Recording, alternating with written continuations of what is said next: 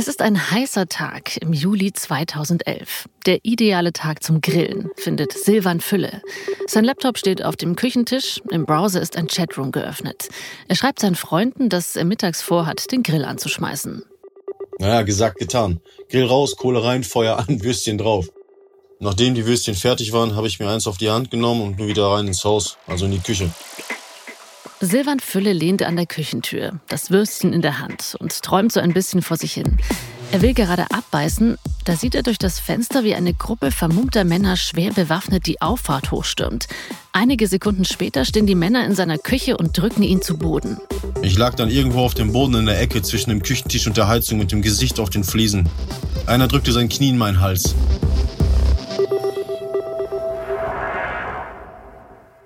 Die Aktion, die laut Silvan Fülle bei den Behörden als der Würstchenzugriff einging, überrascht ihn nicht besonders. Er hat die Männer vom Landeskriminalamt Nordrhein-Westfalen schon erwartet. Denn er weiß genau, was er getan hat. Er hat das Ortungssystem Patras von Bundespolizei, Landespolizeien, Zoll und BKA gehackt und an die Öffentlichkeit gebracht, dass die Behörden damit Menschen überwachen. Und das gefällt denen gar nicht gut. Mein Name ist Ann-Kathrin Mittelstraß und ihr hört Crime Excel.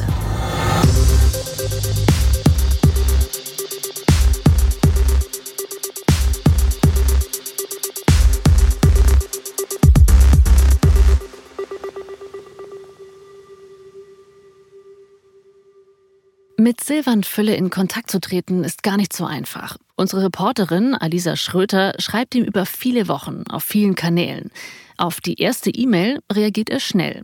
Dann kommt keine Rückmeldung mehr. Mehr als einen Monat nach seiner ersten Antwort plötzlich eine WhatsApp. Da braucht es dann aber drei Nachfragen, bis er sich wieder meldet. Dann sagt er, dass er sich vor Social Engineering schützen will, also davor, dass jemand Psychospielchen mit ihm treibt und ihm vertrauliche Informationen entlockt.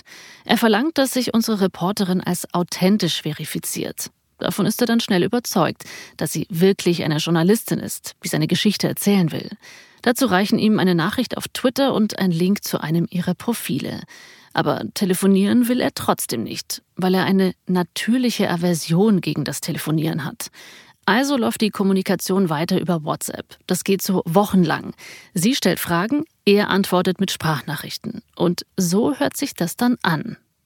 Ja gut, mein Name ist Silvan Fülle, ich bin 33 Jahre alt, ich komme aus Rheine. Mittlerweile habe ich einen sehr ausgeprägten Gerechtigkeitssinn. Also wo auch immer Ungerechtigkeit passiert und es mir möglich ist, werde ich eingreifen. Das ist immer so und genauso lebe ich. Also zumindest jetzt. Ja, damals natürlich noch nicht so.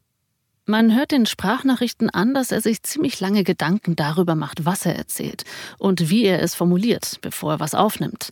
Manchmal klingen seine Erzählungen wie aus dem Drehbuch für einen Thriller.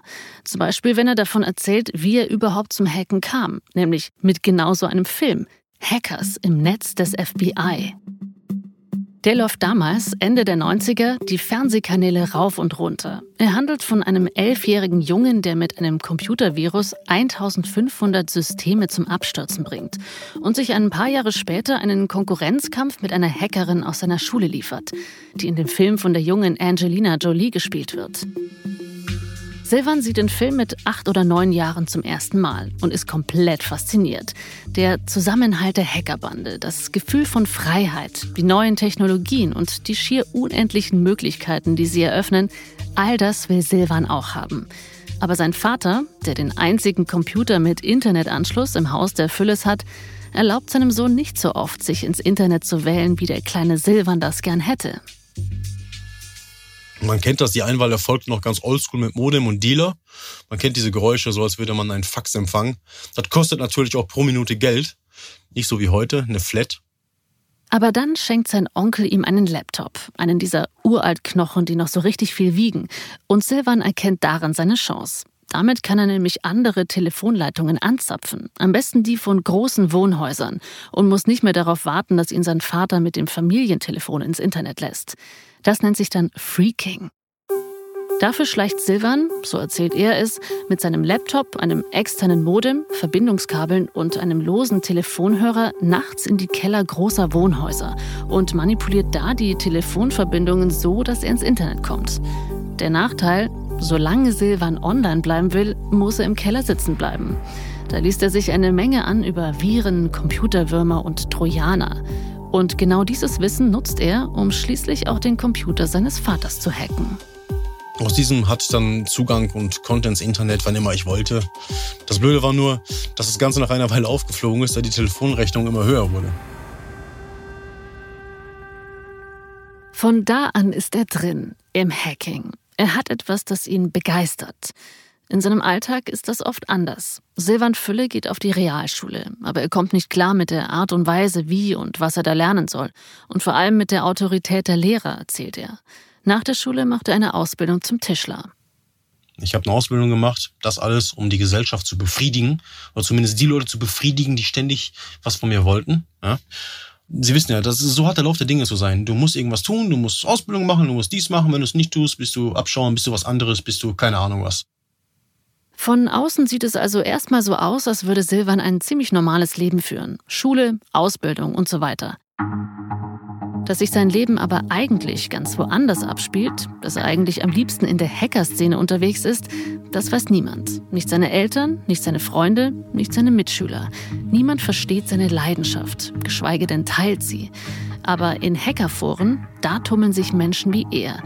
Durch die tingelt er also und entwickelt Schadprogramme. Die will er dann in Foren mit Zugangsbeschränkungen anbieten, einer Frühform des Darknets. Damals heißt das noch Underground. Und äh, das nicht immer für einen guten Zweck, ja eigentlich nie für einen guten Zweck. Es ging natürlich um Geld, um Kreditkartendaten, um das Hacken anderer Shop-Plattformen und an Kundendaten ähm, zu gelangen. Also, ja. Silvan Fülle bezeichnet sich als Black Hat. So heißen Leute in der Hackerszene, die mit ihren Hacks nichts Gutes im Sinn haben, die also nicht Sicherheitslücken suchen, um sie zu schließen, sondern Daten klauen und damit Geld verdienen unter anderem. Silvan Fülle hat dafür natürlich eine ganz besonders schöne Beschreibung. Das ist, wenn ich es jetzt verständlich formulieren möchte, das ist die dunkle Seite der Macht. Nachdem er das ein paar Jahre einfach so gemacht hat und in diversen Hackerforen unterwegs war, will Silvan Fülle 2006 sein eigenes Ding starten. Er gründet sein eigenes Forum, das nennt er No Name Crew. Mit dem will er Einfluss nehmen, unabhängig sein, sich profilieren. So erzählt er es in einer seiner WhatsApp-Nachrichten. Ich habe ein Forum betrieben, in dem es ausschließlich um IT-Sicherheit ging. Wenn ich IT-Sicherheit höre, dann denke ich an Virenscanner, die ich mir auf meinen Laptop laden kann und an Passwortmanager. Aber IT-Sicherheit heißt bei Silvan Fülle das genaue Gegenteil. In seinem Forum tauschen sich die Mitglieder nicht darüber aus, wie man Computer sicherer macht, sondern darüber, wie man Viren bastelt, Trojaner baut und Passwörter knackt. Es dauert nicht lang, da wächst dieses Forum zu einem ziemlich großen Ding heran. Nur ein paar Monate nach der Gründung hat das Forum schon fast 1500 Mitglieder. Später sind es über 2000. Silvan Fülle behauptet, dass das Forum in seiner Hochphase sogar 5.000 bis 10.000 User hatte. Genau lässt sich das heute aber nicht mehr nachvollziehen. So oder so, Silvan Fülle muss die immer größer werdende Community koordinieren. Er eröffnet eine ganze Menge Unterforen, um die Konversationen der Mitglieder thematisch zu ordnen. Manche haben harmlose Namen wie Funstuff. Andere Gruppen heißen Viren, Würmer oder Exploit Development. Da tüfteln die Mitglieder an Schadprogrammen. Man setzt sich oft einfach gemeinsame Ziele und fängt dann an daran zu arbeiten. Das Schöne also an den Foren ist ja wirklich an dem System an sich ist ja, dass jemand einfach am Anfang eine Frage stellt oder irgendwie ein Thema eröffnet und alle anderen antworten drunter. Das ist Nadja Ungetüm, eine Hackerin aus Sachsen. Damals, ungefähr 2008, hat sie noch wenig Ahnung vom Hacken, aber schon große Ambitionen. Ein paar Jahre später wird sie Silvan Fülles Aktionen ziemlich kritisch hinterfragen, aber dazu später. Erstmal ist sie nur ein einfaches Mitglied in dem No-Name Crew Forum. Da kann zum Beispiel drinstehen, ich habe angefangen, eine Schadsoftware zu bauen und mir fehlt jetzt im Modul XY noch ein Code, um auf diese und diese Ressource zuzugreifen. Kennt sich jemand damit aus? Ne? Und nach, ich weiß nicht, 10 Stunden, 20 Stunden, keine Ahnung, wie lange es dauert, je nachdem, ob jemand dabei ist und jemand Bock hat, äh, knallt dir dann jemand da einfach einen fertigen Code rein und erklärt dir den und alle sind glücklich. Und das ist natürlich eine ganz tolle Sache. Und wenn man da ein, zweimal so ein Erlebnis hat und spätestens dann, wenn man es selber sogar geschafft hat, jemand anders zu helfen, dann bleibt man da dran. Ganz einfach, weil es Spaß macht. Nadja Ungetüm wächst auf in einem kleinen Kaff auf dem sächsischen Land. Ihre Heimat kann ihr nicht wirklich was bieten, das sie interessieren würde. Zu ländlich, zu zurückgeblieben ist es da, erzählt sie. Außerdem wird ihr als Teil der 89er Generation aus dem Osten in der Schule gesagt, ihr seid Überschuss, euch braucht man nicht. Also widmet sie sich anderen Dingen als der Schule. Sie fängt an, Programme zu coden, die damals auf kostenlosen CD-ROMs verteilt wurden. Später dann, als sie endlich Zugang zum Internet hat, rutscht sie immer weiter rein ins Hacken. Nadia liebt es, Regeln zu brechen, Logins zu knacken, digitale Sperren zu überwinden. Klar, dass sie mit der Einstellung bald in Hackerforen landet, wo die Leute dasselbe suchen wie sie. Eine Herausforderung und vor allem eine Möglichkeit zu zeigen, dass man besser coden kann als die anderen. Mit ungefähr 18 kommt Nadja zum ersten Mal ins No Name Crew Forum. Dort will sie ein Schadprogramm verkaufen, das sie selbst programmiert hat. Aber einmal drin lässt sie das Forum nicht mehr los. Nadja packt der Ehrgeiz. Ich habe mich, sage ich jetzt mal so kleckerhaft, ein bisschen hochgearbeitet, indem ich einfach gezeigt habe, dass ich ein bisschen besser coden kann, ein bisschen besser programmieren kann als die anderen so hat sich das einfach entwickelt. Ne? Also ich bin da nicht reingestolpert und habe gezeigt, dass ich die größte Hose von allen habe, sondern ich bin da langsam einfach nur nach oben geklettert, mehr nicht. Das No Name Crew Forum wird bald zu einem Ort, an dem Nadia viel ihrer freien Zeit verbringt, zu einem wichtigen Ort ihrer Jugend. Ich habe die anderen Namen vergessen, dummerweise. Aber es gab so zwei, drei Foren. Ne, mit denen bin ich regelrecht, was die Hackerkarriere angeht, aufgewachsen. Und da war eben auch No Name Crew dabei. Sie will unbedingt bei den großen erfahrenen Hackern in dem Forum mitspielen. Aber es soll noch ein paar Jahre dauern, bis Nadia Teil des festen Kerns der Crew ist. Zudem gehören erstmal nur ein paar wenige Hacker rund um Silvan Fülle.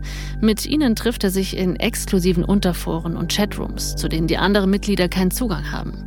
Chef bleibt trotzdem eher allein. Ich verwalte alles alleine. Ich war, was das angeht, sehr autoritär. Es ist halt meins gewesen, denn ich habe das Ganze schließlich erschaffen. Das, was er da erschaffen hat, reicht ihm aber bald nicht mehr. Die No-Name-Crew soll nicht mehr nur ein Forum sein, in dem Hacker sich darüber austauschen können, wie man sicherheitskritische Netzwerke umgeht. Die No-Name-Crew soll zu einer bekannten Hackergröße, zu einer namhaften Crew in der Szene werden.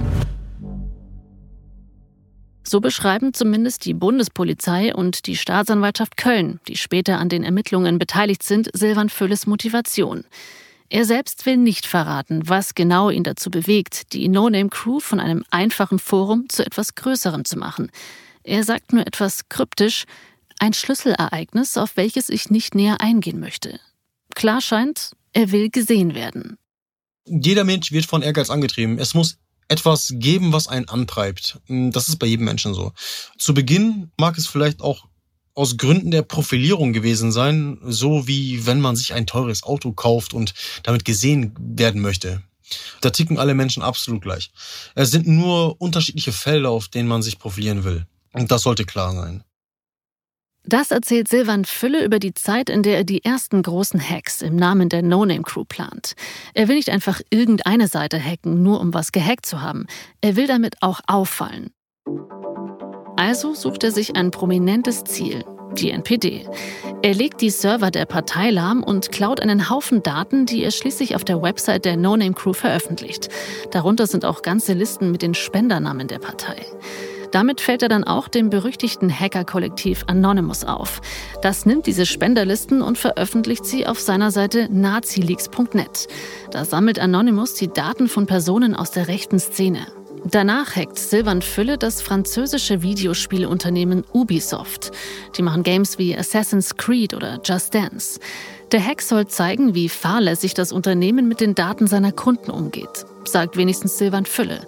Und er sagt, dass dieser Hack in einigen Gaming-Magazinen gelandet ist. Die ganz große Medienaufmerksamkeit kriegt er damit nicht. Offiziell laufen die beiden Hacks als Aktionen der No-Name-Crew. Auch wenn Silvan Fülle sagt, eigentlich hat er das allein gemacht. Die anderen Crewmitglieder haben meistens nicht mal wirklich was davon mitbekommen, sagt er. Jedenfalls nie das große Ganze. Er will nur nicht als Einzelperson auftreten. Deshalb schreibt der No-Name-Crew dahinter. Vielleicht, weil er hofft, dass die Crew so tatsächlich berühmt wird. Vielleicht, weil er sich lieber hinter einem Kollektiv verstecken will. Die beiden Aktionen sind für Silvan Fülle ein guter Einstieg ins öffentliche Hacken, wo die Beute von Hacks nicht mehr im Untergrund verkauft, sondern offen zur Schau gestellt wird. Aber genug sind sie ihm nicht. Es ist fast ein bisschen so, als hätte er Blut geleckt und jetzt will er noch mehr. Ich war 23 Jahre alt, als ich mir vorgenommen hatte, etwas Größeres ins Visier zu nehmen. Etwas Staatliches, auf behördlicher Ebene, als Protest. Mir war klar, dass die deutsche Regierung sehr viel Nachholbedarf in der IT- bzw. IT-Sicherheit hat. Die Behörden arbeiten teils so stümperhaft, dass man sich zwangsläufig fragen muss, ob dort Kinder arbeiten. Im Grunde also eine Leichtigkeit für jemanden wie Silvan Fülle, eine staatliche Behörde zu knacken. Groß soll sie sein, einflussreich, nicht irgendein Einwohnermeldeamt. Eine, die dabei hilft, die Menschenrechte einzuschränken, sagt er. Denn dass der Staat die Privatsphäre seiner Bürgerinnen und Bürger missachtet, davon ist Silvan Fülle überzeugt. Bei dem Patras-Hack ging es mir weniger um Profilierung, sondern vielmehr darum, ein Zeichen zu setzen.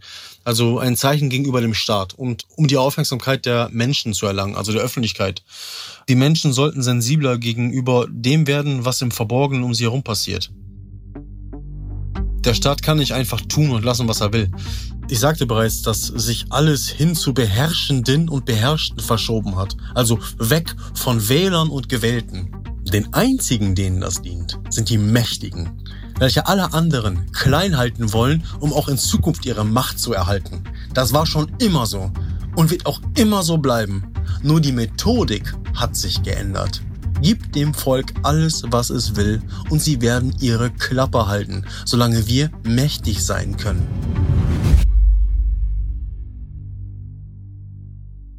Das alles klingt ganz schön drüber, fast schon nach Verschwörungsmythos. Ein Staat, der immer mehr Macht anhäuft und Bürger, die einfach entmündigt werden.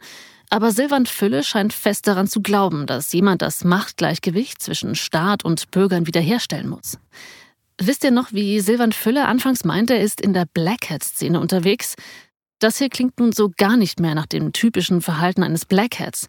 So wie er das beschreibt, hat er tatsächlich nicht nur sein eigenes Interesse im Blick, wie das bei Black Hats sonst ist, sondern auch einen größeren Nutzen, nämlich die Rechte der Bürgerinnen und Bürger. Damit rechtfertigt er jedenfalls jetzt, dass er sich den Staat vornimmt. Er vermutet, dass der Weg rein in die digitale Welt des Staates über die IP-Adressen der Behörden läuft. Er will Server finden, die nicht einfach für jeden erreichbar sind, so wie die offiziellen Webseiten von Bundespolizei, Bundeskriminalamt und Co., sondern Seiten, nach denen man gezielt suchen muss. Und weil Silvan Fülle die IP-Adressen dieser offiziellen Websites kennt und weil er davon ausgeht, dass die geheimen Server der Behörden am gleichen Netzwerk hängen wie die Websites, hat er eine Spur zu den IP-Adressen der verborgenen Datenbankserver. Ich habe mir also einige Seiten der Regierung und Behörden ausgesucht und mir deren IP-Adressen angeschaut. Ausgehend von diesen IP-Adressen habe ich dann einen IP-Bereich festgelegt. Die IP-Adresse der Website des BKA lautet zum Beispiel 80 245 152 130. Ich kenne also die IP-Adressen und kann daraus einen Bereich ableiten. Das habe ich mit den notierten IP-Adressen gemacht und die Netzwerkbereiche gescannt. Man kann sich das so vorstellen. Einer läuft durch ein festgelegtes Ortsgebiet, zum Beispiel durch alle Straßen mit einer bestimmten Postleitzahl. Da klopft er an jede einzelne Haustür. Aber weil manche Häuser leer stehen, macht nicht überall jemand auf. Da, wo aber wirklich jemand wohnt, öffnet dann auch jemand die Tür. Und auf genau dieses Türöffnen, auf eine digitale Rückmeldung von besetzten IP-Adressen, hofft Silvan Fülle jetzt. Die Scans habe ich eine Nacht durchlaufen lassen und mir die Ergebnisse am nächsten Tag angeschaut. Die Ergebnisse waren überschaubar. Das meiste war nicht interessant. Doch ein Ergebnis hat mich genauer hinschauen lassen. Die IP des Ziels lag sehr nah an den IP-Adressen der Bundespolizeiserver. Das will er sich jetzt natürlich genauer anschauen. Er entdeckt eine Sicherheitslücke in der Web-Oberfläche des versteckten Servers und verschafft sich so Zugriff auf die hinterlegte Datenbank. So erzählt er es wenigstens. Ein Beamter der Bundespolizei, der seinen Namen lieber nicht im Podcast hören will, der sagt uns, in Wirklichkeit war diese Sicherheitslücke längst in der Hackerszene bekannt und Silvan Fülle hat einfach nur darauf zugegriffen. Ein Mitarbeiter der Staatsanwaltschaft Köln sagt, die Lücke auszunutzen war nicht mehr sehr anspruchsvoll. Wie auch immer. Später wird Silvan Fülle angeklagt werden wegen schwerer Computersabotage, Manipulation von Datenverarbeitungsanlagen und Datendiebstahl von geheimen Informationen. Ein bisschen sauer waren die Strafverfolgungsbehörden also offensichtlich schon.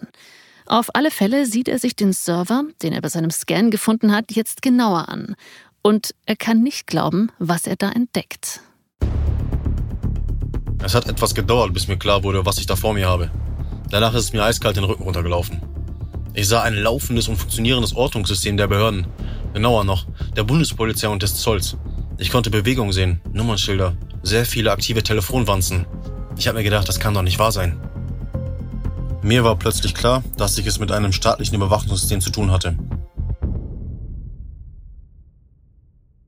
Wenn Silvan Fülle davon erzählt, klingt es schon wieder ein bisschen so wie in einem Actionfilm oder einem Spionagethriller. Und irgendwie ist es ja auch wirklich so. Das wird sich bald noch rausstellen. Jetzt erstmal wühlt er sich durch die Daten auf dem Server und liest dabei immer wieder einen Begriff. Patras. Das googelt er, findet aber nichts. Langsam dämmert ihm, dass er da was entdeckt hat, wovon die Öffentlichkeit noch gar nichts weiß. Ein System, mit dem deutsche Behörden wie die Bundespolizei und der Zoll Menschen tracken. Deutsche Staatsbürgerinnen und Staatsbürger. Silvan Fülle hat einen Download-Server der Bundespolizei gefunden, von dem Beamte das sogenannte Patras-Programm runterladen können. Das funktioniert ungefähr so wie der Live-Standort bei WhatsApp. Da kannst du verfolgen, wo sich jemand aufhält und hinbewegt, wenigstens eine Zeit lang. Und so ähnlich sieht es auch bei Patras aus. Da bewegen sich kleine Punkte, also Menschen, die von den Behörden beobachtet und verfolgt werden. Oder besser gesagt, ihre Autos. An denen bringen die Behörden nämlich GPS-Peilsender an. Und die schicken munter ihren Standort an die überwachende Behörde. Das klingt jetzt erstmal nach einer fragwürdigen Praxis, die sich nicht unbedingt mit dem Grundgesetz vereinbaren lässt. Die Bundespolizei sagt aber natürlich, dass Patras durchaus eine Existenzberechtigung hat und legal ist. Nämlich dann, wenn Menschen strafrechtlich verfolgt oder überwacht werden. Heißt, die Polizei kann mit Patras nicht einfach jeden beliebigen Bürger oder jede beliebige Bürgerin verfolgen. Erstmal braucht es einen Verdacht und eine richterliche Anordnung. Der Beamte der Bundespolizei, mit dem wir geredet haben, der sagt, er kann sich nicht vorstellen, dass Patras je gegen unschuldige Bürger angewendet wurde. Vor Patras mussten die Ermittler Verdächtigen und Straftätern hinterherfahren. Heute macht das das GPS für sie. Für Silvan Fülle spielt es offenbar keine Rolle. Allein die Tatsache, dass es so ein System gibt und dass die Öffentlichkeit nichts davon weiß, ist für ihn Skandal genug. Und genau die Art von Fang, auf die er gehofft hat. Er macht ein Backup von den Daten, die er auf dem Server gefunden hat, und erzählt danach seinen Vertrauten von der No-Name-Crew, was er entdeckt hat. Einer hat Bedenken, der Rest nicht, sagt Silvan Fülle. Mir war von vornherein klar, dass dies enorme Konsequenzen nach sich ziehen kann und vermutlich auch wird. Dennoch habe ich mir keine Gedanken darüber gemacht, weil ich dachte, wenn sie mich erwischen, wird nichts weiter passieren. Die wollen sicher nicht, dass das alles in der Öffentlichkeit breitgetreten wird. Und das war die Ironie dabei. Genauso sollte es kommen. Dass das alles in der Öffentlichkeit breitgetreten wird, liegt an Silvan Fülle selbst. Er will aller Welt klarmachen. Die Bundespolizei, die Landespolizeien, der Zoll und das Bundeskriminalamt nutzen alle ein Überwachungssystem, um die deutschen Bürgerinnen und Bürger zu kontrollieren. Und als ob das allein nicht schlimm genug wäre, sie sind technisch noch nicht mal versiert genug, um ihr Spitzelwerkzeug ordentlich vor Angreifern im Internet zu schützen. Also bereitet Silvan Fülle den großen Leak vor. Er lädt die Daten, die er geklaut hat, auf einen ausländischen Server hoch und schreibt ein Programm, das nach einem Countdown die Daten automatisch auf der Website der No-Name Crew veröffentlichen soll.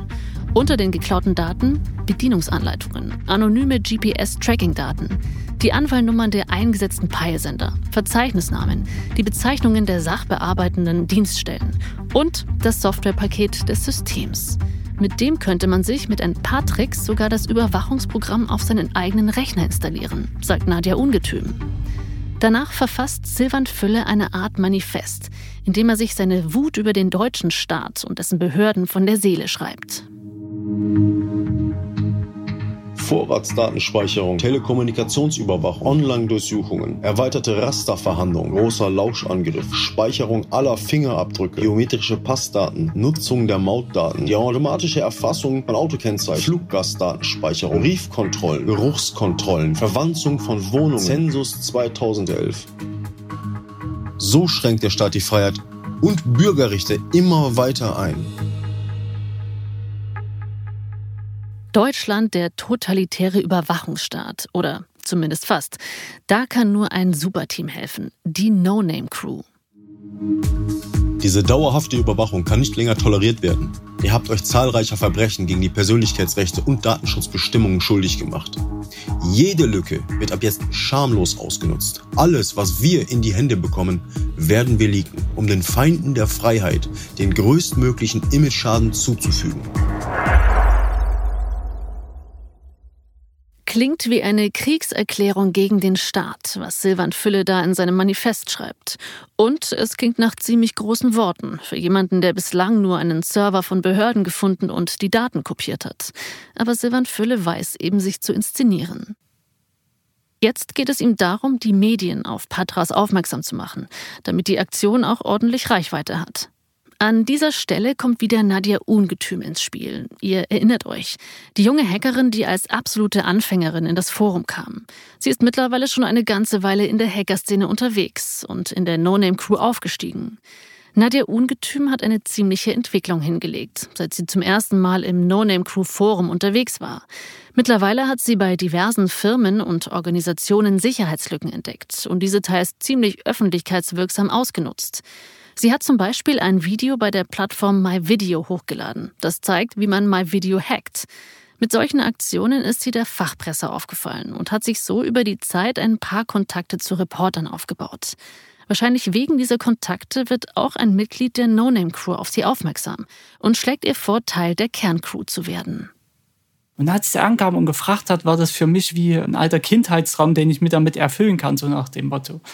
Und da war ich natürlich sofort happy drüber und äh, habe bei den anderen Foren, wo ich in der Zwischenzeit schon festklebte, gesagt, Leute, ich habe jetzt kurz was anderes zu tun und äh, habe dort ein bisschen abgebaut und dafür bin dann dort reingegangen und äh, ja, also ich habe mich schon anfangs sehr gefreut drüber.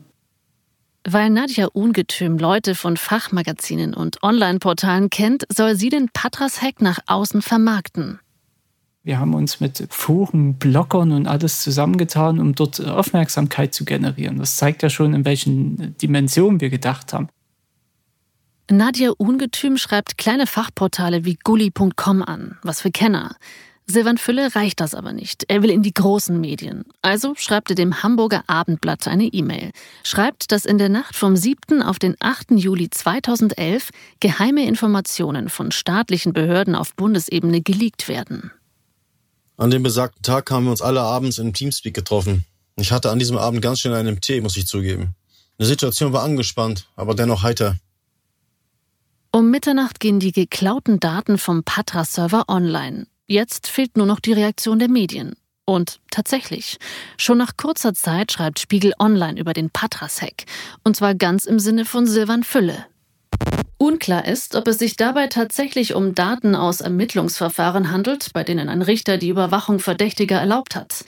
Denkbar ist zum Beispiel auch, dass die Behörden eine neue Software zur Analyse von Bewegungsprofilen in einem Feldversuch getestet haben. Für Silvan Fülle bedeutet das, der Spiegel unterstützt seine These, nämlich dass das Patra-System ein willkürlich eingesetztes Überwachungstool ist und die Grundrechte unschuldiger Bürgerinnen und Bürger torpediert. In den nächsten Tagen berichten auch andere Medien von dem Hack. Silvan Fülle geht zum Bahnhofskiosk und kauft alles, wo Patras drin steht. Ich kann mich noch gut daran erinnern, dass der Verkäufer mich angeguckt hat, als wäre ich verrückt. Naja, was soll man noch denken, wenn jemand mit über zehn Zeitungen an der Kasse steht, nicht wahr? Was halt das Problem war, ist, dass es relativ schnell eskaliert wurde und Leute wie der Admin da einfach wirklich äh, wie zehn Meter Feldweg blöd da reingestolpert sind in die Medienfalle. Ne? Und gesagt haben, oh geil, hier Fokusbild oder sonst was, da wollen wir unbedingt was mit zu tun haben. Das war natürlich pures Gift für eine äh, sinnvolle Erstattung.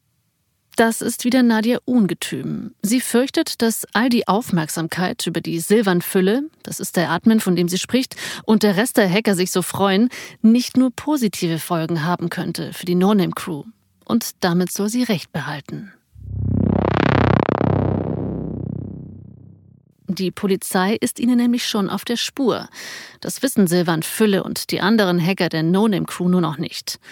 Das Hamburger Abendblatt, dem Silvan Fülle vor dem Leak ja geschrieben hat, ihr erinnert euch, in der Nacht vom 7. auf den 8. leaken wir was, dieses Hamburger Abendblatt hat gleich in der Nacht des Leaks die Bundespolizei über den Hack informiert. Die nimmt den gehackten Server vom Netz, nachdem sie rausfindet, um welchen Server es sich überhaupt handelt. Das erzählt der Beamte von der Bundespolizei, der in der Nacht dabei war.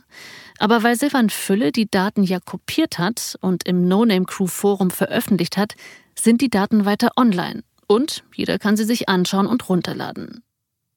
Nur die Frage ist, weiß die Polizei auch schon, wer sie da gehackt und die Daten online gestellt hat?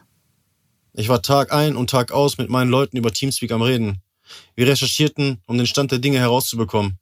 Ich saß immer bis tief nachts vor dem PC.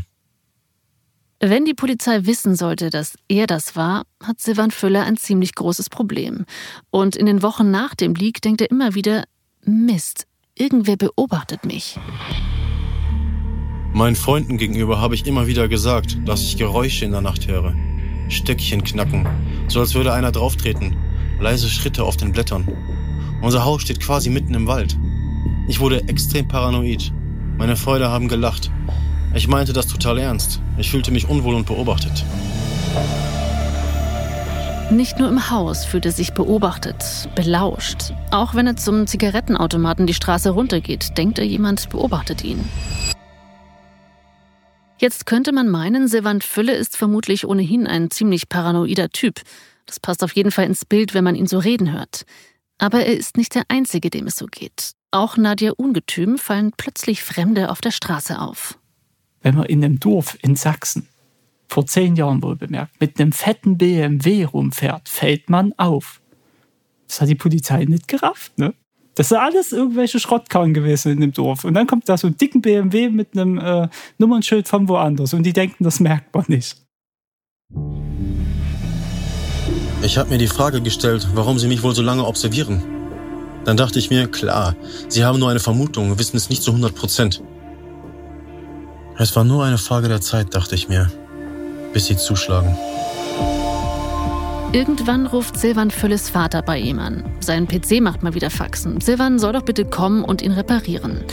Okay, sagt er, aber du musst mich abholen. Auf dem Weg zu seinen Eltern schaut er immer wieder in den Rückspiegel. Jedes Mal sieht er dasselbe schwarze Auto hinter ihnen herfahren. Als wir angekommen waren, musste ich meine Gefühle unterdrücken. Ich war so voll gepumpt mit Adrenalin, ich hatte durch die Dicke gehen können. Aber ich musste Ruhe bewahren meinem Vater gegenüber. Ich reparierte den PC und sagte, mir geht's nicht gut. Ich muss wieder nach Hause.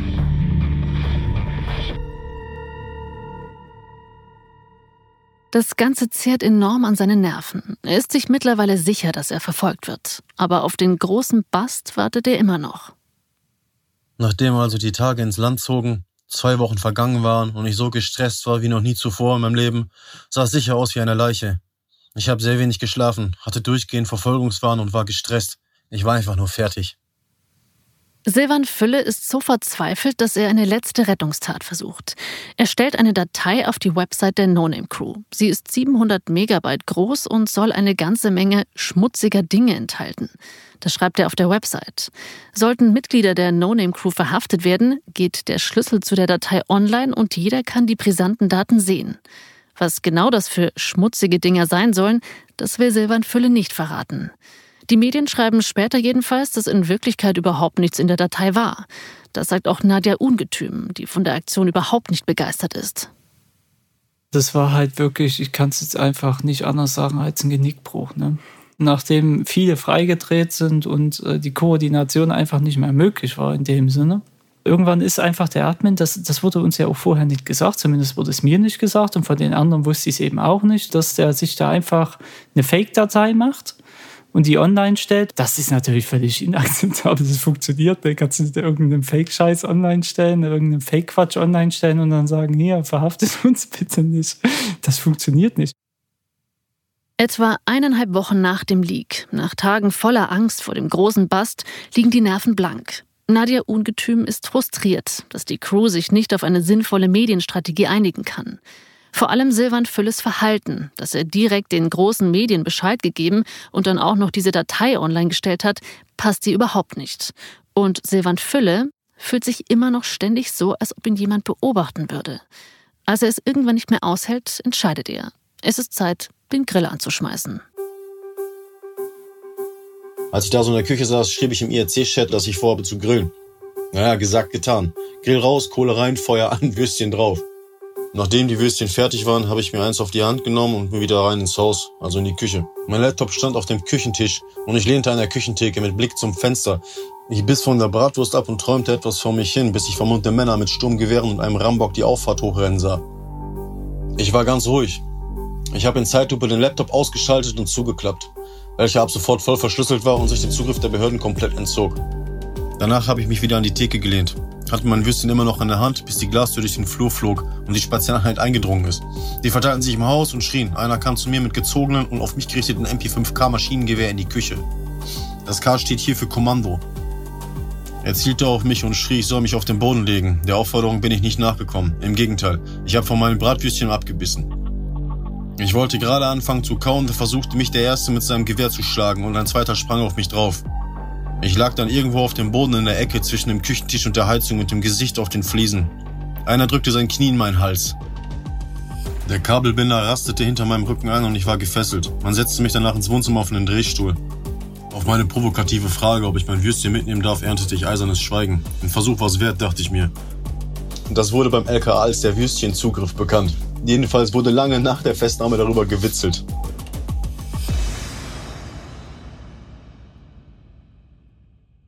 So erzählt es Silvan Fülle. Wie viel dran ist an seiner Version der Story, lässt sich nicht so einfach sagen. Das LKA, das ihn festgenommen hat, will sich zu dem Fall nicht äußern. Nachdem die Sondereinheit ihren Job erledigt hatte, also die Umgebung sichern und den Verdächtigen niederschlagen und fixieren, folgten Horden von Kommissaren und Spezialisten und was weiß der Geier noch, alle in ziviler Kleidung. Ich wurde noch fortbefragt und drehte auf dem Drehstuhl im Wohnzimmer hin und her, um mein Desinteresse zu demonstrieren. Weder Polizei noch Sondereinheiten können mich einschüchtern, dachte ich mir. Das war er also, der große Bast, auf den Silvan Fülle gewartet hat. Und obwohl er so unfassbar cool klingt, wenn er davon erzählt, wie der Rebell, dem niemand was anhaben kann, gesteht er nach seiner Verhaftung schon bald, was er getan hat. Dadurch und über Informationen von seinem Laptop kriegt die Polizei dann auch zum ersten Mal mit, wie die Hackerszene im Allgemeinen und die No-Name-Crew im Speziellen strukturiert ist. Also wer da mitmischt und wer nicht. Es dauert nicht lange, da steht die Polizei bei den anderen Mitgliedern der No-Name-Crew vor der Tür. Auch bei Nadja Ungetüm. Nur ist die gar nicht zu Hause als die Razzia war, die war dann bundesweit, so wie ich später mitbekommen habe, äh, und alle sollten gleichzeitig festgenommen werden, war ich nicht da. Und alle wurden, ich weiß noch, in Köln wurde jemand festgehalten, der hat mir davon erzählt, die wurden halt alle festgehalten, bis ich da bin. Alleine aus dem Grund, dass ich dann nicht heimlich irgendwie jetzt was vernichten kann oder jemand anders was sagen kann oder vielleicht sogar mitkriegt, dass gerade eine Razzia war, äh, wurden die alle festgehalten, bis ich da war und alle zusammen waren auf einen Haufen. Als Nadja Ungetüm abends in die Wohnung kommt, sieht sie einen Durchsuchungsbeschluss auf dem Tisch liegen. Und da stand dann drauf, äh, war noch eine Visitenkarte und da stand dann drauf, äh, dass ich mich bei denen melden soll, weil es sonst, ich weiß nicht, am nächsten Tag oder wann, oder nach drei Tagen oder so, eine bundesweite Verhandlung nach mir gibt. Auf dem Durchsuchungsbeschluss steht auch, was ihr vorgeworfen wird. Sie soll Sicherheitslücken gesucht, Angriffe auf Webseiten verübt und die No-Name-Crew finanziell unterstützt haben. Und solange sie sich nicht bei der Polizei meldet, werden alle anderen No-Name-Crew-Mitglieder festgehalten. Weil sie keine Lust auf den Fahndungsaufruf hat, meldet sie sich bei der Polizei. Die kommt zu ihr und befragt sie. Und dann ging das eben los. Alle haben natürlich getan wie Freunde und ja, wir wollen dir nichts, wir wollen ja nur wissen, was los ist. Problem war aber, ich hatte nicht das Gefühl, dass sie wissen wollten, was los ist, sondern die haben von vornherein versucht, einen Sündenbock zu finden und anstatt Fragen zu stellen, nur Sachen in den Mund gelegt. Das ist eine Sache, da, äh, da schalte ich auf, äh, da mache ich zu. Ne? da mache ich einfach nicht mit. Und genauso ist es auch abgelaufen. Ne? Die haben mir Sachen unterstellt, ich habe Nein gesagt und am Ende haben sie, ich weiß noch, damit habe ich noch geraucht. Da haben sie meinen Tabak kontrolliert, ob sie da irgendwie einen Grund finden, mich mitzunehmen, haben sie nichts gefunden und dann mussten sie abziehen. Am Ende dürfen alle wieder nach Hause, soweit Nadja Ungetüm weiß. Ihr selbst kann die Polizei auch nach den Ermittlungen nichts nachweisen. So läuft es auch für die meisten anderen Mitglieder der No-Name-Crew. Nur ein Mitglied wird angeklagt. Und Silvan Fülle, wegen schwerer Computersabotage, Manipulation von Datenverarbeitungsanlagen und Datendiebstahl von geheimen Informationen. Was nach der Festnahme geschieht, hört sich mal wieder an wie aus einem Drehbuch. Diesmal von Catch Me If You Can, wo Leonardo DiCaprio den gesuchten Piloten spielt. Wenigstens in Silvan Fülles Erzählung. Inwieweit das alles stimmt, ist schwer zu sagen. Silvan Fülle erzählt jedenfalls davon, wie er unter Androhung drakonischer Strafen dazu gezwungen wurde, den Beamten und IT-Sicherheitsmitarbeitern des LKAs zu zeigen, wie er die NPD und die Behörden gehackt hat. Er erzählt von langen Kaffeerunden, von gemeinsamen Essen mit Staatsanwalt, Richter und Leiter des LKAs bei McDonalds. Und er erzählt davon, wie sein Anwalt schließlich einen Deal aushandelt. Weil er so umfassend bei der Aufklärung geholfen hat, soll er freigelassen werden.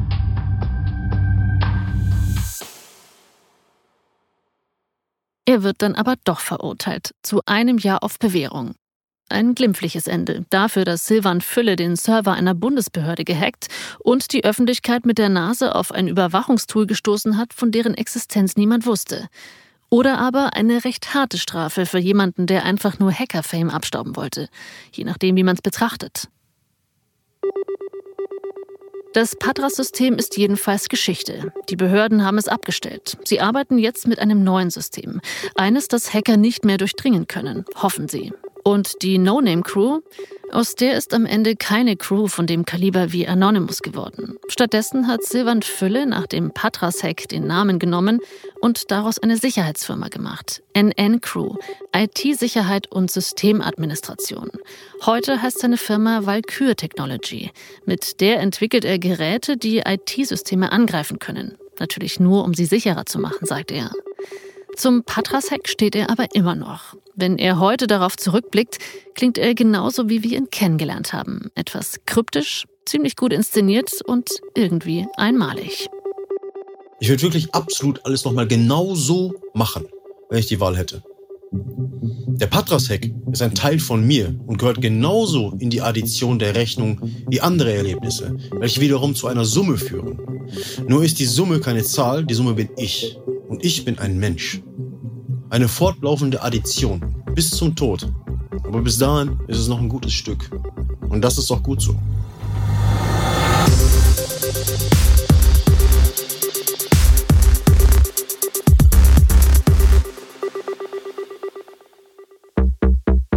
Das war Crime Exe. Mein Name ist Ann-Kathrin Mittelstraß.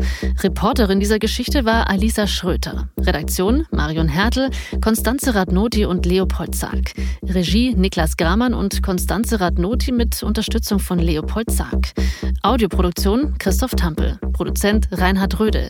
Redaktion FAIO Tristan Lehmann. Gesamtleitung FAIO Luca Hirschfeld und Tristan Lehmann. Crime Exe ist eine Produktion von Ikone Media im Auftrag von FAIO.